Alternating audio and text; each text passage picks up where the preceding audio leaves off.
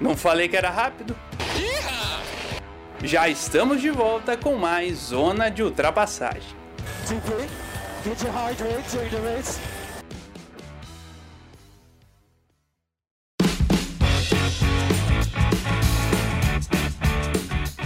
Salve, salve para você ligado aqui no nosso Zona de Ultrapassagem, Bloco 2, nosso podcast 50, 50 vezes que você ouviu tocando, e em 40 delas você teve Bloco 2, né? Em algumas não, né? Teve férias, enfim, mas 30 e poucas vezes, vamos dizer assim, chegou com Bloco 2 também. Essa vez não é diferente. Dessa vez a gente vai falar sobre as categorias que, pela nossa ausência de programa semana passada, não comentamos, mas seguem com sua temporada, né? Já tem prova semana que vem, algumas. Tem Indy 500 semana que vem, já comentar como que a Indy chega para a semana que vem, para essa prova grandiosa da temporada. E eu tô aqui com o João Raio e Gustavo Frigoto. O João Guilherme Rodrigues se despediu. Se você não escutou o nosso bloco 1 falando sobre tudo que aconteceu na prova de Mônaco, por gentileza, volte lá escute. Ficou bem legal se você está chegando aqui de direto. Lembrando aqui para você, estamos disponíveis no Google Podcast, no Spotify, no Apple Podcast, no Pocket Cast, no Break, no Radio Public, no Anchor no Podcast Go. Se inscreva, dê coraçãozinho, dê like, manda áudio também pra gente se você quiser, não sei porquê, mas manda áudio que eu tô com saudade do seu tom de voz. De meu vocês não têm, porque vocês ouvem sempre, eu espero. E também temos o nosso Twitter, arroba Zona de Trapézio, no Instagram, arroba Zona de Ultrapassagem, além do nosso canal no YouTube, tá meio desatualizado lá, mas logo logo a gente bota aquilo para funcionar decentemente. É isso, meus caros, chegamos aqui no bloco 2 nosso podcast 50, e como temos um piloto de Stock Car, nós vamos falar sobre a Stock Car. Olha só que coincidência, meu amigo. Por primeiro, né, é uma grande coincidência que falamos aqui nesse programa. Vamos só passar a classificação final, né, das provas aqui, só pra gente dar um refresh. Gabriel Casagrande foi o primeiro colocado da primeira prova de Interlagos, segundo foi Alan Kodair, terceiro Bruno Batista, quarto César Ramos, quinto Atila Abreu, sexto Diego Nunes, sétimo Denis Navarro, oitavo Pedro Cardoso, nono Antônio Félix da Costa, décimo Galide Osman, aí vem Tchau Camilo, Rafael Suzuki, Christian Ram, Guga Lima, Felipe Massa, Ricardo Zonta, Júlio Campos, Sérgio Jimenez, Matias Rossi, Felipe Lapena, Tony Canaã, Beto Monteiro, Gustavo Frigoto, nosso parceiro de podcast, Daniel Serra, Duda Doniazzi, Guilherme Savas, Gaetano de Mauro, Nelsinho Piquet, Lucas Foreste. Quem não completou a prova foi Cacá Bueno, Marcos Gomes e Rubinho Barrichello, que se envolveram no acidente logo no início. O Rubinho foi o culpado e também foi punido para outras provas. E na prova 2, o vencedor foi Antônio Félix da Costa, Daniel Serra foi o segundo, Guilherme Savas o terceiro, Ricardo Zonto quarto, Cacá Bueno o quinto, Atila Abreu o sexto, Felipe Massa o sétimo, oitavo Denis Navarro, nono Galide Osman, décimo Bruno Batista, décimo primeiro César Ramos, décimo segundo Tony Canaan, décimo terceiro Nelsinho Piquet, décimo quarto Diego Nunes, décimo quinto Rafael Suzuki, décimo sexto Thiago Camilo, Júlio Campos, décimo sétimo, décimo oitavo Alan Kodair, 19 Beto Monteiro, 20 Tuca Antoniazzi, 21 Matias Rossi. Quem não completou a prova foi Gaetano de Mauro, que teve até um acidente ali meio que assustador, Gabriel Casagrande, Gustavo Frigoto, Pedro Cardoso, Lucas Foreste, Felipe Lapena, Christian Han, Sérgio Jimenez, Guga Lima e também Marcos Gomes e Rubinho, que nem chegaram a ir pra pista. Obviamente eu começo com você, Gustavo. Antes de a gente avisar ali outros atores dessas provas Interlagos do campeonato, eu queria que você falasse sobre a sua prova, né? Você ali indo pela primeira vez com o Stock Car Interlagos, como que você viu ali uma evolução em relação à Goiânia, né? Um aumento rendimento, desempenho, meio, e também, ah, infelizmente, a, a sua prova, né, na hora do vamos ver, foi ali atrapalhada, né, primeira prova um toque e na segunda prova um pneu descontrolado, como já diríamos na NASCAR. Então, gente, é, Interlagos foi uma prova que a gente teve muitos problemas, é, tanto no shakedown ali para ver se estava tudo bem e não estava tudo bem no carro, e na primeira corrida a gente teve problema ali na mangueira de combustível, é, foi uma peça ali de sustentação da mangueira que difícil de ver, a gente perdeu o primeiro treino inteiro de desenvolvimento em cima disso e a gente só teve meia hora para acertar tudo pro carro. Qualify poderia ser muito bom, eu errei por por conta de ir às cegas com o carro, né, ter muito pouco tempo de desenvolvimento. Eu dei tudo e na última curva da melhor volta do qualifying acabei errando. Já era para ter largado ali muito próximo do vigésimo ou ter conseguido algo melhor, já era para deixar mais de 10 carros para trás. A gente estava com a volta na mão. Acabei errando no último minuto, deu raiva, mas já mostrou muita evolução de Goiânia para Interlagos em termos de ritmo do carro, em termos de desenvolvimento mesmo com esses problemas. Primeira corrida eu fui tocado na largada, né? Então não teve muito o que fazer. A gente teve que poupar o carro para a segunda corrida, porque eu voltei muito atrás do pelotão. Segunda corrida a gente foi bem competitivo na largada, é, consegui várias posições. Ritmo de corrida era bom, a gente chegou a estar em algum momento em 13 terceiro, e como a gente tinha tava é, com todos os pushes e com uma estratégia para a segunda corrida poderia pontuar muito bem, poderia até ter feito um primeiro top 10 na categoria, então infelizmente esse erro no pit nos custou, né? Nessa pontuação super boa, é, mas a gente evoluiu bastante o carro, agora é encaixar as peças pro Velocitar. Tá aí, a explicação do Gustavo Fregoso só para pontuar que ele falou da classificação, ele largou em 29 né? O Daniel Serra tinha, foi punido e daí ele ganhou uma posição, né? Ele tinha fechado em 30 nosso Gustavo Frigoto, que comparando, né, aquela comparação que a gente faz de tempo, ficou ali, né, perto de um segundo e e quatro décimos do Pore, né, do Gabriel Casagrande, ou seja, está chegando ali perto desse segundo, vamos dizer assim. Que era com certeza oito décimos, com certeza. Ficar dentro do segundo do Pore, né, Gustavo? Que é o é. que é uma que é, é, é, mostra o equilíbrio da Stock Car e com certeza tu tá trilhando para isso, né? Foi só a sua segunda prova.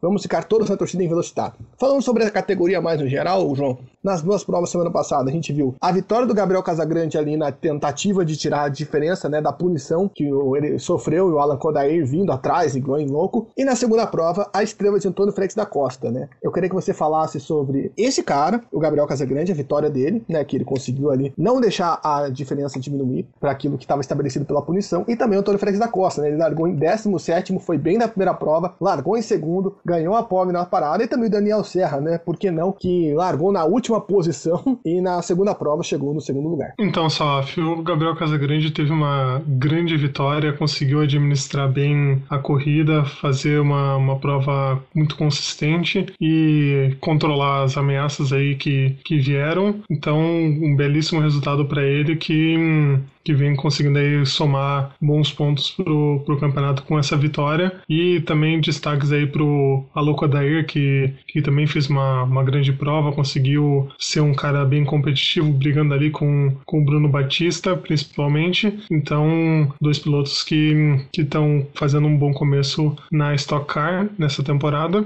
E o Antônio Félix da Costa, o que dá para falar dele é que o cara é, tá iluminado, né? Tá numa fase iluminadíssima, né? De de ganhar a corrida na, na Fórmula E, ganhar a corrida na Stock Car. Ele que terminou na nona colocação na primeira prova e largou em segundo com o grid invertido e conseguiu estar tá sempre ali na frente, tá sempre brigando, ficando com as, com as sobras, ficando ali né, na briga, tentando achar o melhor, melhor momento. Conseguiu fazer um, um pitch bom, uma parada boa e aí conseguiu também tomar, tomar liderança e dali não saiu, conseguiu ir bem, mesmo com ameaças ali do pessoal que vinha atrás, e depois teve um acidente forte, né, do, do Gaetano de Mauro, que, que assustou todo mundo, que foi uma batida muito feia, né, que, que aconteceu ali na, na briga do pessoal que vinha atrás, mas acabou, ah, né, de certa forma, beneficiando também o Antônio Félix da Costa para que ele conseguisse vencer, porque talvez pudesse, assim, numa possibilidade, acontecer um jogo ali de equipe para o Daniel Serra ser o, o vencedor para que ele levasse mais pontos para o campeonato campeonato, já que o Antônio Félix da Costa veio para participar só de uma prova, né? Não ia, não ia ser uma, uma coisa substancial para ele, porque ele não vai brigar pelo campeonato, então o jogo de equipe poderia ser interessante para esse momento, mas acabou que nem, nem teve chance de acontecer aí o Félix conseguiu vencer. Mostra que o cara tem um domínio de direção né, de várias categorias que é impressionante. É, eu até queria conversar com isso na coletiva, infelizmente não consegui participar da coletiva justamente por isso, né? O carro da Stock que ele competiu a última vez era totalmente diferente desse carro atual. Mas só um ponto, né? Eu acho que não aconteceu essa ordem de equipe justamente pelo fato de que o Antônio Félix da Costa não pontua no campeonato da Stock, né? Porque ele não tem vamos dizer assim, a credencial para essa temporada, né? A licença, porque é uma licença que se renova a cada ano. Então ele não pontuaria, né? Porque foi uma situação de emergência, né? Ele foi chamado na semana, é algo que é um pouco burocrático para ser feito. Então o Daniel Serra já sabia disso, que se o Antônio Félix da Costa vencesse, tanto que ele foi com tanto ímpeto ali para aquela final de segunda prova, conseguiu, né, vencer entre aspas, né, o ponto da vitória, ficou com ele. Eu vou passar aqui a classificação do campeonato só para você dar uma pontuada do Daniel Serra. Ele lidera com 68 pontos, Bruno Batista com 65, o terceiro Átila Abreu com 63, quarto César Ramos com 62, quinto Denis Navarro com 58, sexto Gabriel Casagrande com 56, sétimo Thiago Camilo com 47, oitavo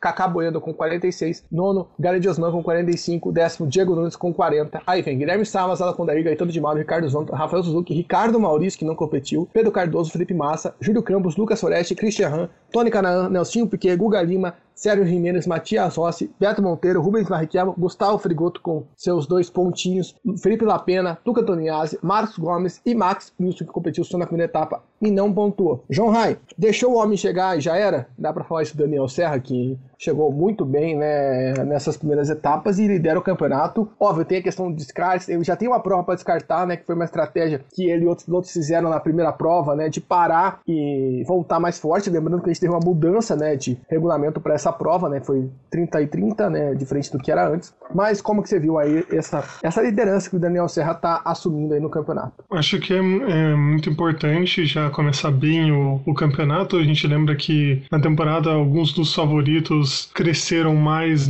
da metade para frente, assim, né? No começo foi mais variada ali o, a disputa e esse ano ele já chega né, liderando. Então acho que para uma equipe que é tão forte quanto a Eurofarma é, é para a gente esperar que ele possa ir bem e que possa estar tá já como um dos, dos favoritos. Já era, né? Um dos favoritos por tudo que ele já fez, mas se coloca pelo desempenho também como um dos favoritos aí ao título, ainda mais que conseguiu se aproveitar um pouco dessa ausência do, do companheiro de equipe dele, que é o, Ricardo Maurício, né? Então, importante aí para ele esses pontos. Lembrando que tem o descarte, isso pode ajudar o Daniel Serra. Gustavo Frigoto, eu queria chamar você para falar sobre dois pontos. O primeiro foi sobre o acidente, né? Todo mundo acho que viu o acidente do Gaetano de Mauro e você já estava fora da pista, né? Onde você estava na hora do acidente? O que, que você pensou ali quando você viu né? Que, como que foi a sensação? Porque diferente de acidente quando você tá no carro, né? Você não vê, né? Se você não tá perto, você não vê o, o, acidente de fato, mas ali que você já estava fora da prova, onde você estava e o que, que você pensou ali, como que você viu esse acidente ali do Gaetano de Baldo tentando chegar no Salas e no Daniel Serra e acabando indo pro muro aí no, final da subida do café. Então, eu tava do outro lado da pista, eu tava na saída dos boxes tomando um cafezinho pros fiscais de prova após um abandono prematuro por causa da roda. E, e, a gente ouviu a chamada de rádio ali do, das outros postos de comando e ah, aconteceu um acidente, deu bandeira vermelha no fim da prova. Aí eles estavam me falando que ah, eles não gostam quando a corrida acaba, é, com safety car, que não tem mais uma volta para dar mais emoção, só que eu não sabia de absolutamente nada. É, só 20 minutos depois que eu consegui uma caroninha para ir pro box que eles me falaram do acidente, eu vi o carro do Gaetano que ficou esmigalhado e daí começou a preocupação, né? Porque até então eu não vi que era um acidente forte. A gente não sabia ali de onde ele estava. E isso também se reflete que em alguns pontos realmente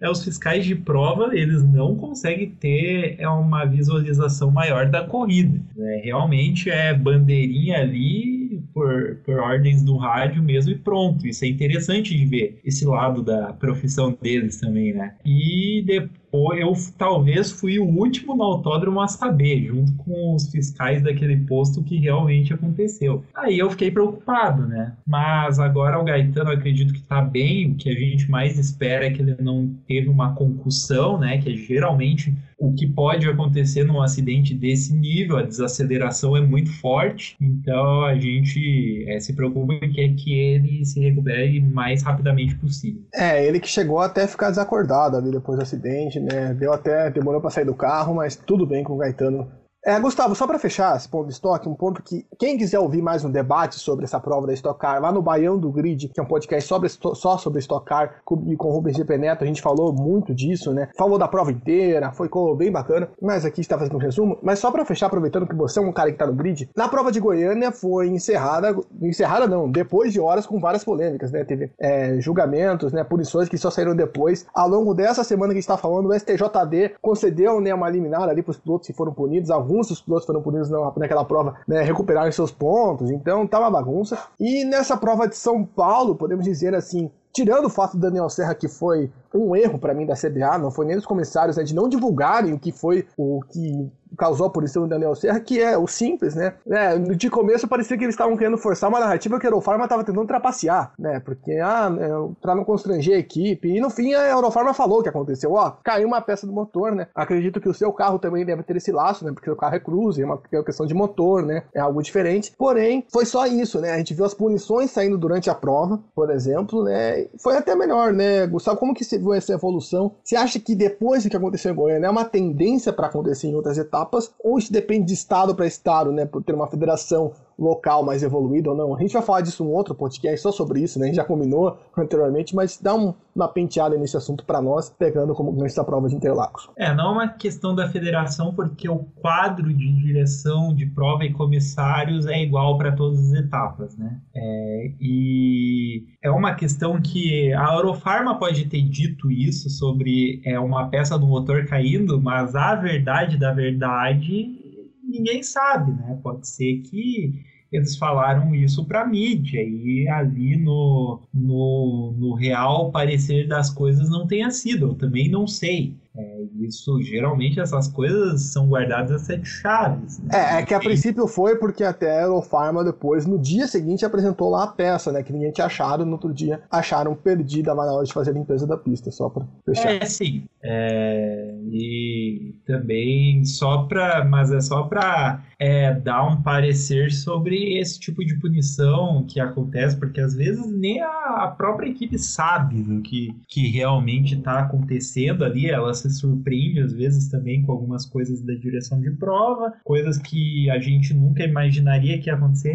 Mas enfim, tem uma disputa ferrenha, porque são 32 carros na pista nesse momento e a CBA eu acho que ela é, ao contrário da FIA, por exemplo, ela não tem toda essa tecnologia suficiente, eles estão melhorando cada vez mais de conseguir dar conta de 33 32 carros, então a gente utiliza um regulamento que é padrão, um regulamento até um pouco não permissivo, mas não tão amplo nessa questão. Porque, ah, você tocou em piloto X, você vai ser desclassificado porque você eliminou ele da prova, independente da gravidade. Foi o que aconteceu com o Felipe Massa, é, quando bateu em mim, que foi uma, um simples toque, mas daí eu saí na pista e foi desclassificado. Então, são, é um regulamento que, ao contrário do regulamento FIA, não dá aquela punição de 5, 10 segundos, dependendo da gravidade da circunstância. Eles ainda não têm, talvez, câmera suficiente, todo esse embasamento que eles precisam pegar depois da prova para isso, e é por isso que as decisões demoram também, né? Porque imagina, eles dependem de cada equipe soltar com rapidez a,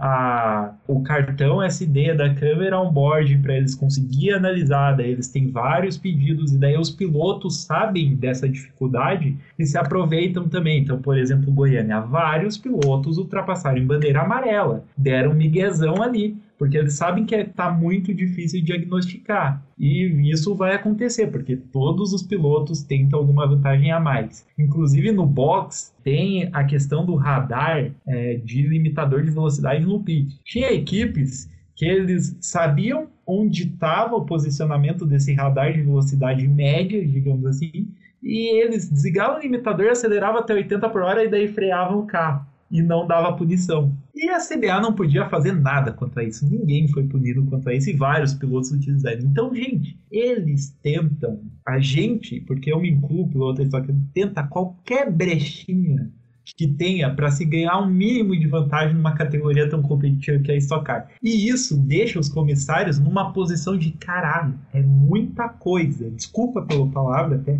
é muita coisa.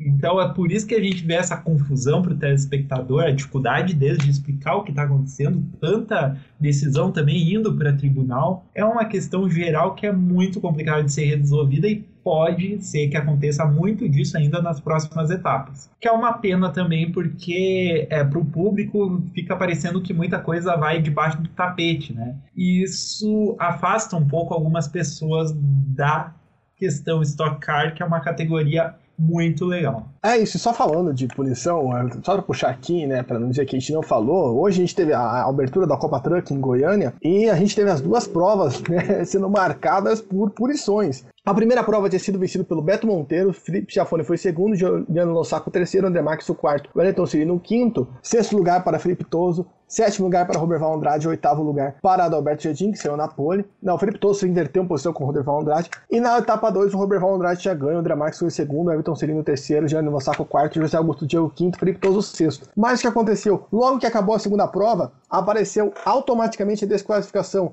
do Beto Monteiro, do Roberval Andrade e também do Carlos Machado por excesso de fumaça, né? A gente sabe que na, na, na Copa Truck tem aquele limitador de fumaça, né? Que você não pode emitir certa quantidade. E até foi algo rápido, né, João? João Reis estava acompanhando essa prova comigo e o Robert Van Andrade estava comemorando, até teve uma cena engraçada demais, que foi o, o, tanto o Robert Van Andrade, tanto o André Marques em pé em cima do caminhão comemorando a vitória, né? Os dois, né? Porque o André Marques já tinha sido comunicado da punição. Mas ao menos é bom, né? O Rafael Lopes falou isso umas 20 vezes na transmissão. Como é bom gente saber da punição e ver o pódio original na hora, né? Mas isso obviamente depende do tipo da punição. Ali era uma coisa eletrônica, né, João? Que avisou os comissários que tinha um excesso de fumaça dos, dos caminhões. Exatamente. A, a Truck tem esse limitador de fumaça que ano passado era visual. Eu, eu juro que eu não sei como eles conseguiram criar um critério de não, aqui é muita fumaça, não, aqui é menos fumaça, né? Porque é muito difícil de fazer isso no visual, né? Mas graças a Deus agora é, é eletrônico, então eles conseguem realmente perceber o que, que o que está acontecendo ou não, e também aquele limitador de velocidade, porque se o caminhão vai a 200 por hora para ele frear ali, a chance de acontecer alguma coisa mais grave é muito, muito grande com um caminhão que é um veículo pesado, né? Não é como um mundo oposto outros carros que podem ir a uma, uma velocidade maior. E nesse caso, que, o, que você falou que foi muito engraçado porque um foi avisado, mas o outro não sabia. Então tava lá comemorando em cima do caminhão, felizão, aí ganhei, valeu, tudo, todo sucesso ali, toda a euforia de vencer uma corrida, mas no final das contas não, não tinha sido ele o vencedor, né? E aí tava também o André Marques lá fazendo a mesma coisa e um não, né, não entendendo o que, que tava acontecendo com o outro. E o Ayrton Senna mas... chegando ali no meio, fazendo a mesma coisa só de gaiar né? Foi algo sensacional. Também foi um negócio muito engraçado de se ver, mas é pelo menos igual você falou, né? É uma coisa que você consegue punir e evitar que, que tenha o pódio, igual a gente falou antes no, no bloco 1 do Liam Lawson, que só depois aí perde o pódio, perde o, o famoso hino que acontece né, na Fórmula 2, na Copa até que não precisa, mas é uma coisa complicada e, e que acontece, né? Acaba tendo que acontecer no automobilismo, mas realmente a Copa Truck cheia de, cheia de surpresas aí pra gente. Só pra finalizar a Copa Truck, né? A Copa Truck largou com 24 caminhões nessa etapa de Goiânia, 14 terminaram a primeira corrida e 11 terminaram a segunda, né? Teve contando os classificados e etc. Ou seja, teve muitos ajustes, né? Alguns motores indo pro pau, ainda continuar com alguns erros que a gente apontou aqui no ano passado. Quando tiver mais tranquilo, a gente faz um só sobre a Copa Truck, mas só para fechar aqui a classificação após essa primeira etapa, o André Marques, que não é o DJ, é o primeiro com 36 pontos. Juliano Lossaco, olha só, voltando né, depois de bom tempo sem pilotar nada, em segundo com 34. Everton Cirino, terceiro com 32. Felipe Toso, quarto com 26. Valmir Benevides e José Augusto Dias têm 23 pontos. Felipe Jafone tem 22. Oitavo, Evandro Camargo com 20. Djalma Piveta, 16. Jadson Zini é o décimo com 15. O Beto Monteiro, né, que é atual campeão, não pontuou. Lembrando que esse ano é um sistema diferente da Copa Truck, né? Vai ser por pontos corridos e até a penúltima etapa decide quem vai para a final. A final que vai ser em Curitiba, em em dezembro. Então, Greia Carros, divisa aí pro bracinho tá furado pra gente estar tá lá vendo essa etapa zona da Truck. E eu só não vou falar sobre a Super Truck, porque eu esperava que fosse pilotos jovens, né, os brutinhos, como a gente falou. Mas não, o líder da Super Truck é o Juliano Osako. Tem algum sentido isso, Gustavo Frigoto? Pelo amor de Deus, eu não consegui ver sentido nisso. Era pra ser a categoria de evolução, tipo, não faz sentido nenhum. Então, realmente. Ah, o sentido é que é, os pilotos foram se beneficiando do, da questão da fumaça. Né? Infelizmente foi isso que aconteceu. Mas é que o Lossaco, é, a questão não é nem a prova, mas é a questão do Lossaco ser tratado como um piloto novato. Acho que isso que tá me chamando a atenção. Isso pra mim não faz nenhum sentido. tipo. Porque o Lossaco ainda foi bem, né? O Lossaco ainda pegou dois pódios nas provas, né? Então, mas. O Lossaco foi. É, questão de. É a mesma coisa que botar o Igor, bota o Igor Hoffman na Stock Light lá por mais que você seja muito experiente, é, são categorias completamente diferentes. Então, o Lossaco é considerado novato no caminhão, digamos assim, né? Depende da métrica que você utiliza, mas ele é novato na categoria. Querendo ou não, é como é a mesma coisa que o Tony Canan, o Beto Monteiro ser considerado novato na estoque. São categorias completamente diferentes, eles são considerados. Então, e é realmente um aprendizado novo aí, apesar do Osaka ter feito corridas, né? É, é um novato, quase não novato, né? Por muito pouco ele não chega a ser novato, mas também ano passado o Valdeno Brito era novato na categoria. Meu Deus, a experiência do, do Valdeno em turismo, né? Mas o truck realmente é um, não é um carro de corrida, é um caminhão de corrida e isso é completamente diferente. Né? Só para contar, realmente, o Juliano Osako já apontou né, na truck em 2019 e chegou até a final, né? Na da Topa Truck. E o José Augusto Dias, por exemplo, que é um que tá nessa Super Truck, chegou na final do ano passado, ou seja, eu não entendi qual foi o critério da Truck para considerar quem eram os brutinhos. Agora, falando em brutinhos, novinhos e fofinhos, a gente vai pra Indy, porque porque tá tendo uma tendência legal, João Rai, eu queria que você falasse um pouco disso, a gente vai falar, pensar rapidinho na Indy e também para falar sobre Indy 500, que são os jovens, né? Os jovens, né, estão se destacando. A semana passada a gente teve a primeira prova, né, o, GP de Indianápolis no misto, e o Rinus VK foi o vencedor, né, o holandês. O Romain Grosjean, né, que conseguiu a pole, né, uma pole muito marcante, ficou na segunda posição. Alex Palou, que também já venceu na temporada, foi o terceiro. E a gente já teve aí ao longo desse ano da Indy, vitórias de Colton Herta, né, do próprio Alex Palou, que eu citei anteriormente, tivemos vitórias também do Pato Award, e você tem o Scott Dixon tentando honrar a velha guarda. Como que você vê esse começo de temporada, né, da Indy, né, esse prognóstico aí que vai se desenhando na temporada, né, bem equilibrada, né, já já, depois do seu comentário eu passo a classificação dos pilotos, porém, né, a gente vê aí jovens tentando mostrar. O Williams DK, por exemplo, é uma grande promessa, consegue aí sua primeira vitória na categoria. Como que você vê aí o desempenho desses jovens e desse grid Indy no começo da temporada? É muito interessante, porque a categoria foi por algumas temporadas e por vários anos dominada por esses pilotos mais experientes e veio uma nova geração muito forte para correr na Indy e que vem crescendo e tomando cada vez mais espaço. Como você disse, só o Dixon da, da velha guarda, digamos assim, que venceu uma corrida. O resto foram todos esses pilotos jovens. E a última vencida pelo Reynolds VK, que curiosamente não é o sobrenome dele VK, mas é porque o sobrenome dele é Van Comtout, então é meio complicado de falar. E aí, para os americanos, ele preferiu mudar para VK e ficou. Mas ele, né, o VK conseguiu fazer uma grande corrida, como você falou, no, no misto de Indianápolis. Conseguiu superar o, o Grosjean, que foi um cara que fez a pole position por tudo que ele passou também. É um digamos, um novato da categoria, então eu colocaria mais ou menos aí um, com um pé nessa galera também que vem surpreendendo, porque o cara conseguiu ter essa adaptação rápida para a categoria, para conseguir demonstrar grandes resultados. A gente viu vários pilotos que saíram de outras categorias para correr na Indy e tiveram dificuldades de adaptação, porque é uma categoria diferente, uma categoria que exige outras características dos pilotos, e o Grosjean vem conseguindo fazer isso muito bem. Também o Palou, que conseguiu vencer, o Colton Herta, que também é um cara que vem se destacando muito, então todos esses vêm com, com um ano muito promissor e que a gente imagina também um grande desempenho na Indy 500 porque eles estão ali entre os ponteiros, né? O Palou, a gente vai falar mais daqui a pouquinho, né? O Palou em sexto, o Colton Herta em segundo, o VK em terceiro. Então a gente pode imaginar que eles vão, vão seguir dando trabalho para toda a temporada e se destacando nos dois tipos de circuito, né? Tanto no misto quanto no, nos ovais, o que é também muito interessante de se ver por, com com esses pilotos jovens, né? Com, com uma, um, uma performance completa para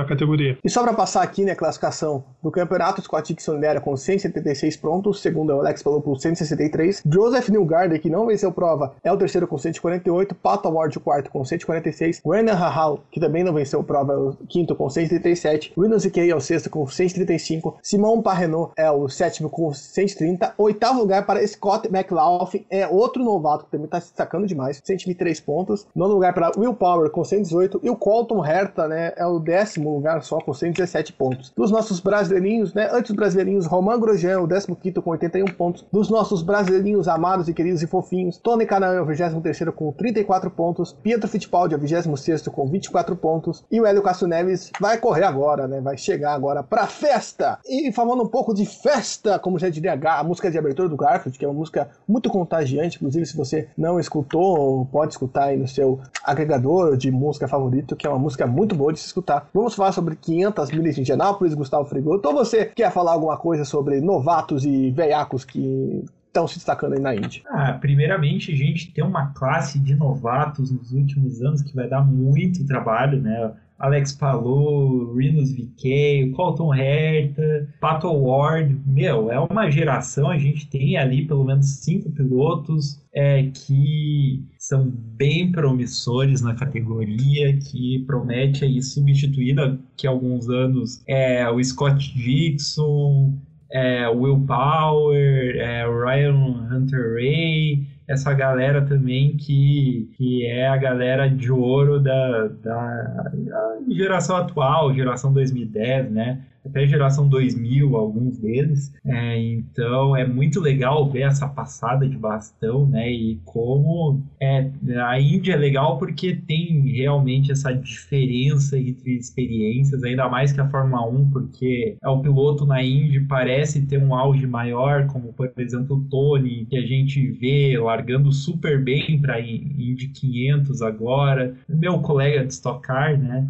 E o Hélio Castro Snows, que voltou para essa para essa Indy 500 também figurando bem com a Mary Shank. Então, isso é bem legal de ver. Quanto a Indy 500, a gente viu Pera, para, para, vamos passar aqui sua classificação antes como ficou o grid Vargada, daí você comenta Gustavo Fregoto, meu amigo fofinho. Scott Dixon vai ser o pole, né, ele que é a raposona do grid. Colton Herta é o segundo, Rinas Zikei o terceiro, Ed Campter o quarto, Tony Canan o quinto, Alex Palou o sexto, Ryan Ryan Runteray, o sétimo, Hélio Cassoneves, o oitavo, nono para Marcos Ericsson, décimo Alex Rossi. Passando aqui só para interesse público da nação, Pietro Fittipaldi é o décimo terceiro, é o melhor novato né, no grid de largada, vamos dizer assim. Takuma Sato, atual vencedor, é o décimo quinto, e outro piloto que eu sei que a galera quer saber onde vai largar é Ram Pablo Montoya, vai ser o 24 e o Joseph Newgarden, né, que tá brigando pelo título lá em cima, é o 21 Gustavo Frigoto, sua análise aí sobre esse grid largado, o que esperar para Indy 500 semana que vem, que vocês vão comentar aqui que eu sei.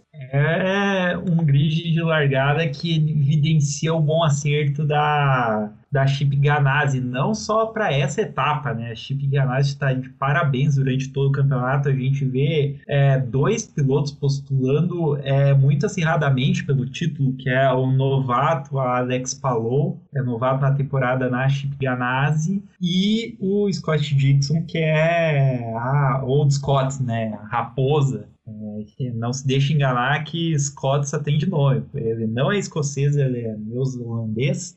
E a gente tem também é, uma boa performance, além do Palou e do Scott Dixon, do Tony Canan, né? É, voltando aí para o carro 48, que ele divide com o Jimmy Johnson, e entre o top 5, né? Ele que está fazendo essa loucura de dividir é, entre os ovais é, da Indy e a Stock Car é, as suas participações esse ano e conseguiu uma grande partida. Ele sabe muito bem os caminhos. É claro que é, ele não estar em todas as corridas isso pode comprometer um pouquinho ele é na corrida, em ritmo de corrida, né, com o carro da Indy, mas é, ele está muito bem posicionado. O Elinho também fez um excelente é, qualifying, melhor do que esperado, pelo menos nas minhas expectativas. Outro que também foi melhor que esperado foi o Pietro Fittipaldi, colocando a Dale Coyne ali com o carro do nosso saudoso Romain Grosjean é, ali na frente. a gente vê que é um carro bem nascido, né? Porque o Grosjean faz a pole é, há semanas atrás na, na Indy mista, é, no circuito de, Anápolis misto. É, vai muito bem na corrida e agora o Pietro pega esse carro e também consegue uma boa posição de largada aí no oval. É, destaques também, na verdade, um destaque negativo para o desempenho da Penske, né? Eles ainda não estão conseguindo, nem na temporada, com é, bons resultados, é, se pegando com referência a Chip Ganassi, e no Qualify o Will Power teve que tirar ali um saco de pancada das costas para conseguir classificar. Quiçá classificou, né? Tá ali em 30 segundo participou desse Bump Day. É, o Simon Pagenaud também lá atrás, ou seja, o Joseph Newgarden vai largar em 21 se ele tem alguma pretensão, mas então a gente tem o Joseph Newgarden como segundo carro na Penske, apenas em 21 sendo que o 13 e também o rookie que está despontando é o Scott McLaughlin, é que está demonstrando uma adaptação rápida ali no Indy, né? Então, é decepcionante a, a, fase da, da Penske por enquanto, porque a gente tem histórias lendárias, né, de, da Penske ganhando aí de 500, mas também em 95 eles precisaram do carro da Rahal para classificar, eles não conseguiram com chassi próprio classificar para a corrida. Então, é coisa de doido a história da Penske na, na Indy 500. A gente tem Ed Carpenter sempre forte, né, mostrando também uma boa performance. E o Rinos VK depois da vitória em alta também, né, conseguindo esse top 3 no qualifying. É isso, então, só para finalizar que o Gustavo estava falando, passando oficialmente, Scott McDowell 17, é, Joseph Dugard 22, Simão Parrenault vai ser o 26 subiu um anúncio bem na hora aqui, obrigado site. E o Will Power vai ser o 32 segundo, esses são os carros da Penske no grid para a Indy 500. Só para pontuar, Stock Car, a gente não falou, volta em Velocitar no dias 19 e 20 de junho, né? Mês que vem aí vai ter um mês para o Gustavo Frigoto ficar dando entrevista e pensando e calculando o carro junto com a equipe, porque piloto não tem folga. Ele achou que eu ia falar que ele ia ficar descansando, mas eu sei que ele não vai descansar porque ele vai progredir ainda mais. E é isso aí. Nossa, que virei um coaching agora, obrigado. Enfim, agora, para largar essa vida de coaching, que não é muito boa muitas vezes, vamos falar aqui de MotoGP. MotoGP que tem pilotos que precisam de coaching, às vezes, né, João Rai, né? No caso, o nosso glorioso Fábio Quartararo, mas o Quartararo, que apesar de tudo, toda a tragédia, né, conseguiu até fazer uma prova boa em casa. Mas vamos pontuar aqui da prova que foi até muito bagunçada na MotoGP, né? Porque choveu, os pilotos tiveram que trocar de moto, né? Teve gente caindo duas vezes. Alô, Alex Rins, cara, tá complicado te defender aqui, amigão. Era pra estar brigando mais em cima, você não para de cair. Só passar a classificação. Jack Miller, né? Que teve duas punições, mas conseguiu vencer a prova. Foi o primeiro da Ducati. Johan Zarco da Pramac o segundo. Fábio Quartararo o terceiro, né? Pela Yamaha. Quarto lugar, Francesco Bainaia, que também largou mal né, teve que fazer uma dupla punição né, da Ducati. Danilo Petrucci da Tectra né, conseguiu uma grande performance. Alex Marques, o sexto da Honda Castrol. Takaki Nakagami, o sétimo também da Honda, dessa Itebisu a, a, da, da Kagami, uma bela expressão. Oitavo pós Pagaral da Honda. Nono Ikeda Kona da Tectra. Décimo Maverick Vinhares. Vinhares da Yamaha, 11 Valentino Rossi da Petronas, 12 Luca Marini da BR-46, 13 Brad Binder da Red Bull KTM, 14 Enea Bastianini da 20 a 15 Tito Rabat, que tá correndo a máquina no lugar de Jorge Martin, e 16 Francesco Morbidelli, esse também que caiu ali. Foi engraçado que o Morbidelli derrubou a moto na própria perna, tava saindo de maca, ele viu que ia trocar de moto, saiu da maca e foi correndo pros botes pegando moto nova. Foi uma cena espetacular que o Morbidelli nos presenteou. Não completaram a prova. Mark Marques, que chegou a liderar a prova, mas caiu. Alex Spargaró, Miguel Oliveira, Alex Rins, que caiu duas vezes, Lourenço Salvador e Juan Mir, né, péssimo final de semana para Suzuki. A Aprilia, que teve suas duas motos fora, foi problema de motor, né, algo bem raro da MotoGP, né, duas a mesma equipe ter um problema de motor. Enfim, a prova, né, vencida pelo Jack Miller, né, João Rai? O Jack Miller conseguiu fazer em uma semana que ele demorou aí cinco anos para fazer, que foi vencer duas corridas. É sensacional. Mas essa temporada, eu tava até ouvindo alguns amigos comentarem, e é curioso, porque as provas que foram no Qatar, provas que normalmente a gente espera mais, esperava mais no caso da Ducati, né, por conta da reta, para a própria prova aí em Portugal, deu Yamaha, né, deu Quartararo e Vinhares.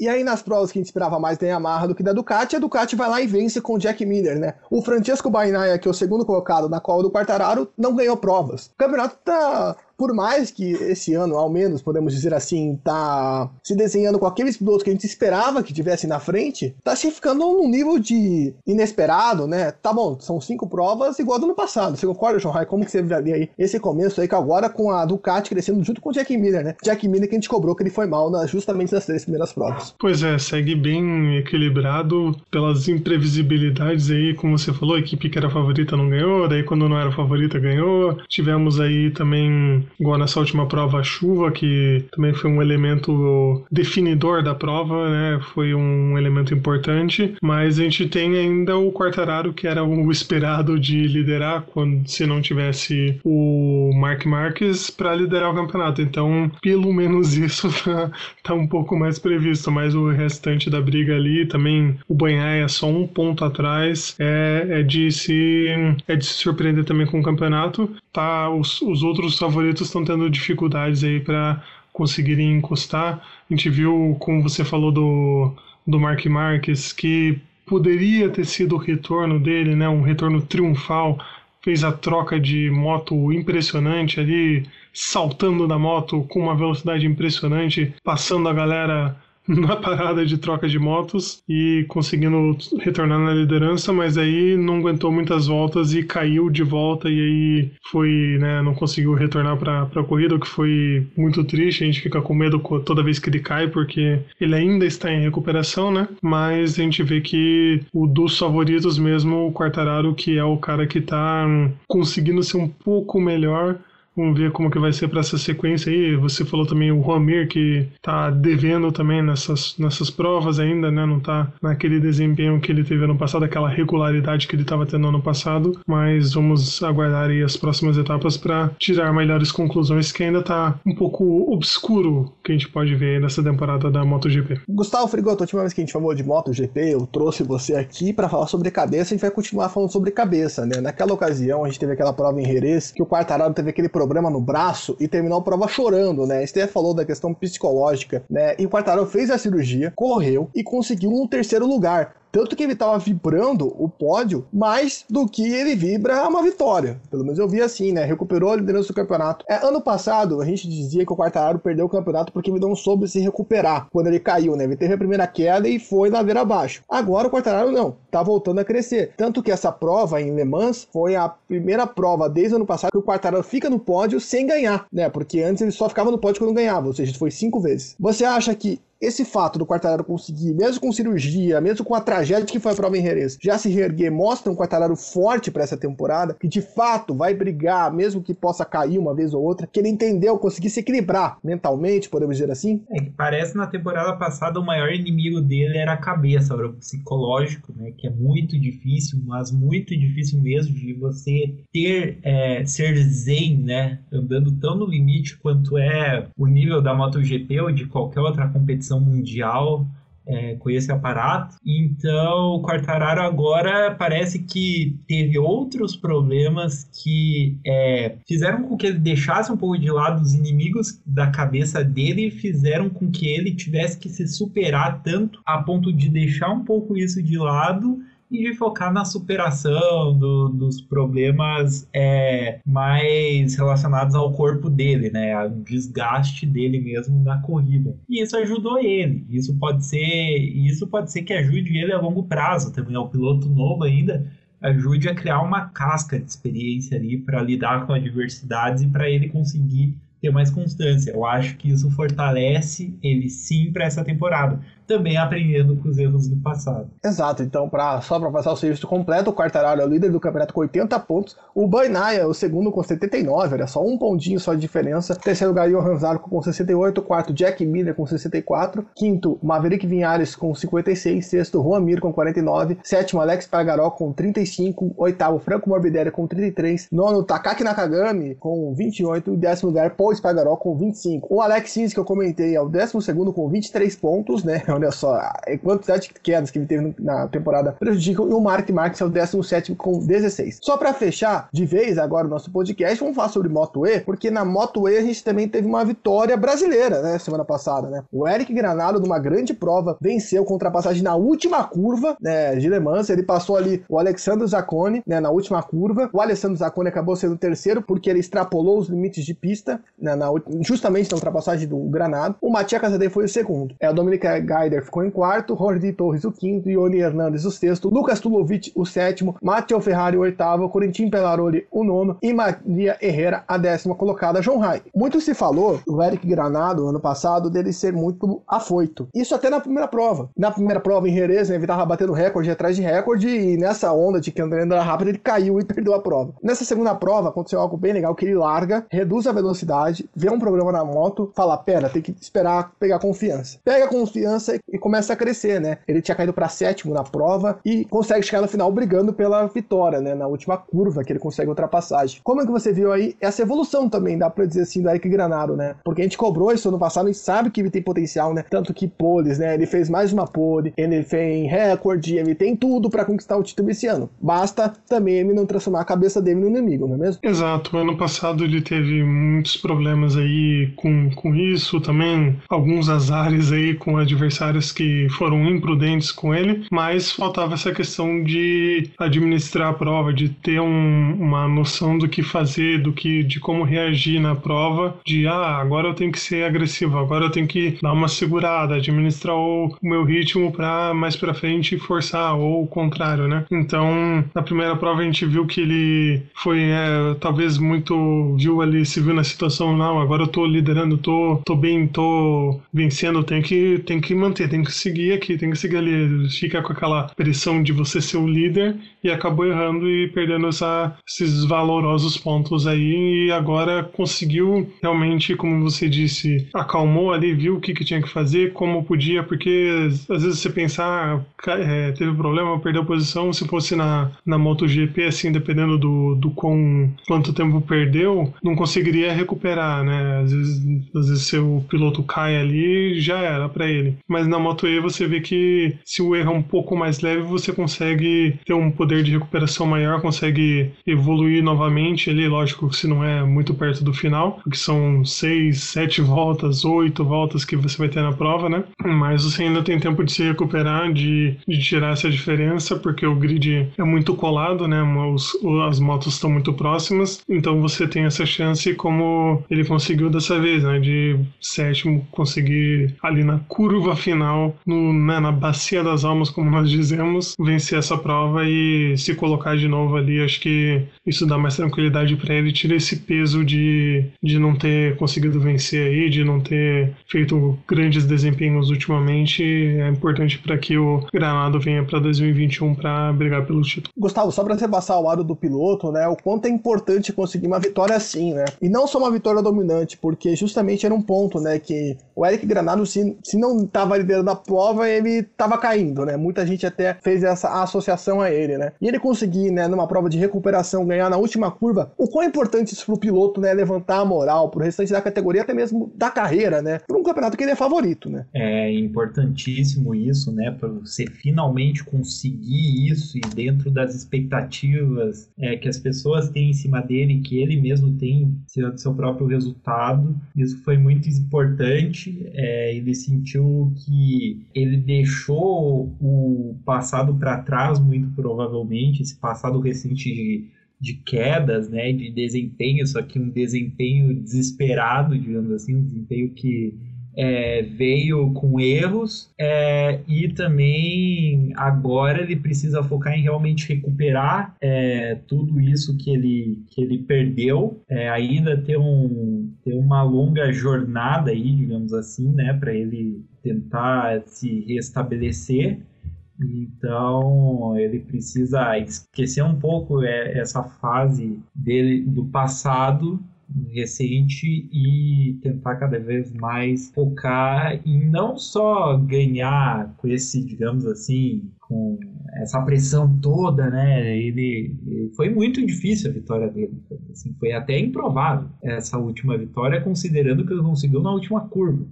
Então, ele vai conseguir, mantendo a cabeça no lugar, talvez é uma performance até mais dominante, conseguir é, transformar essa velocidade dele em resultado constante. Né? Exato, só para pontuar aqui, a Moto E tem mais quatro etapas, né? A próxima vai ser na Catalunha, dia 6, aí corre de novo em Assen, depois corre na Áustria e fecha em Misano.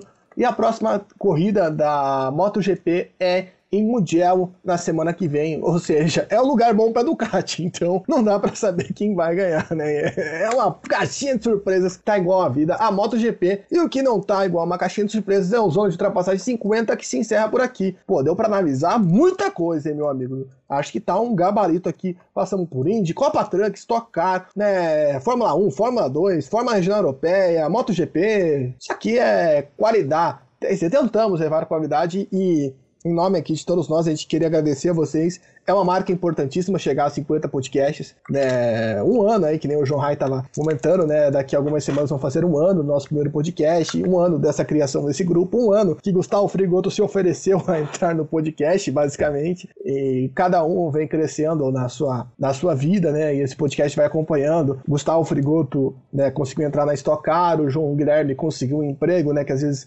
impossibilita ele de participar. João Rai chegando perto da sua formação como mestre de comunicação e eu agora recentemente consegui um emprego também, então às vezes eu vou não vou dar as caras por aqui, mas é muito legal a gente conseguir se acompanhar, vamos dizer assim, vocês conosco, vendo o nosso crescimento. Tem gente que a gente sabe que acompanha a gente desde o primeiro podcast, tem gente que chegou no meio do caminho, a gente também viveu situações malucas aí, né, coisas que a gente nem esperava. É, eu mesmo estar tá na coletiva da Stock Car representante do podcast foi algo muito legal, né, com o Rubinho, com o Massa, com Tony Canaan, ter um piloto da Stock Car no podcast, né, é sensacional também. E agradeço muito aos amigos que contribuem para que a gente chegue até aqui e ainda vem muito mais. Lembrando então para você continuar nos apoiando aí, né, se inscreva no Spotify, no Google Podcast, Apple Podcast, Pocket Cast, Breaker Radio Public, Angular Podcast Go. Se inscreva, dê seu coração, né, ajude a aumentar o nosso alcance, divulgue para os seus amigos que gostam de automobilismo, né, para chegar cada vez mais e mais pessoas. Também temos nosso canal de YouTube, eu prometo que a gente vai dar uma atualizada lá, tá desatualizado. Também temos o nosso grupo no WhatsApp, se você quiser entrar, manda uma DM pra gente nas redes sociais que a gente te coloca lá. E também, tá, obviamente, nossas redes sociais, né, Twitter, arroba Zona de Trapézio, Instagram, arroba Zona de Trapassagem. Me despeço aqui dos meus amigos, João Rai,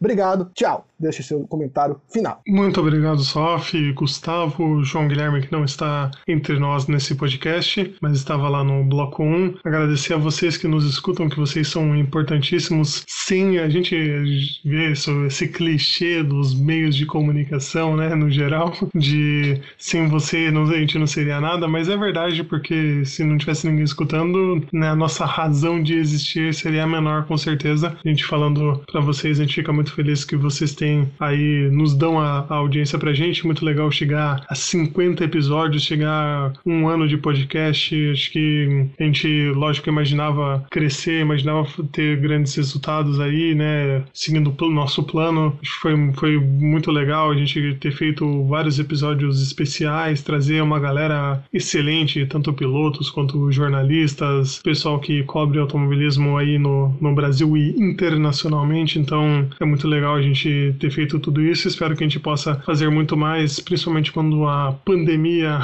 finalmente acabar no nosso país, que esperamos que seja o quanto antes, né? Está complicado, para que a gente possa estar tá nos autódromos, possa estar tá acompanhando competições, produzindo mais conteúdos para vocês, vocês também aí para a gente conversar sobre automobilismo. Então, muito obrigado mesmo e até a semana que vem que voltaremos com o podcast número 51. Boa ideia. Uma boa ideia. E Gustavo Frigoto, até para curiosidade das pessoas, eu, João Rai, João Guilherme, não conhecemos Gustavo Frigoto pessoalmente até hoje, né? Todo mundo tem essa noção. E eu não vejo João Rai faz quase dois anos, até porque o João Rai mora em outro continente, mas o João Guilherme também eu não vejo há um ano e meio. Então, Gustavo Frigoto, deixa aí seu abraço final aí nesse nosso podcast marcante. Um abraço a todos. Um ano que eu resolvi entrar nessa vida de podcaster, é claro, também com os devidos compromissos, né? É, mas enfim, aceitei o desafio aí de, de estar com vocês em todo domingo, de ter que me atualizar em todas as corridas globais possíveis. Às vezes tem uma ou outra que admito que, que fica complicado assistir. Eu não sou nem um pouco especialista em duas rodas, apesar de ver corridas históricas e gostar também da MotoGP. Então a gente sai da zona de conforto e vem para o zona de ultrapassagem toda semana. E então é muito legal estar com vocês, conhecer vocês, a convite principalmente do meu amigo Pedro Juliano, é, que foi a ponte entre nós, entre a gente se conhecer. É, agradeço muito a ele até então e que ele participe de ZDUs com a gente também. O Pedro, que não tem, não tem papas na língua, então agradeço muito a audiência de vocês ao longo desses anos, que venha crescer ainda mais, chame mais pessoas é não só para assistir, ouvir aqui é nosso programa, como também para votar no Fanpush e participar dos sorteios. É, me sigam, obrigado aos patrocinadores também. É, e até a próxima semana, gente. Inclusive, patrocinadores do Gustavo Frigoto quiserem patrocinar a gente também, aceita. Inclusive, Gustavo, tô esperando o seu kit até hoje, não chegou aqui em casa, que você prometeu. Isso está gravado num podcast. Mas é isso, pessoal. Forte abraço, obrigado. E semana que vem a gente volta para falar aí sobre uma pauta que o Gustavo Frigoto vai decidir após essa gravação e também sobre MotoGP Indy 500. Forte abraço e até a semana que vem. Você acabou de ouvir. Are you crying? Zona de ultrapassagem. You sound husky and beautiful. a resenha mais descontraída sobre automobilismo do Brasil. Good job,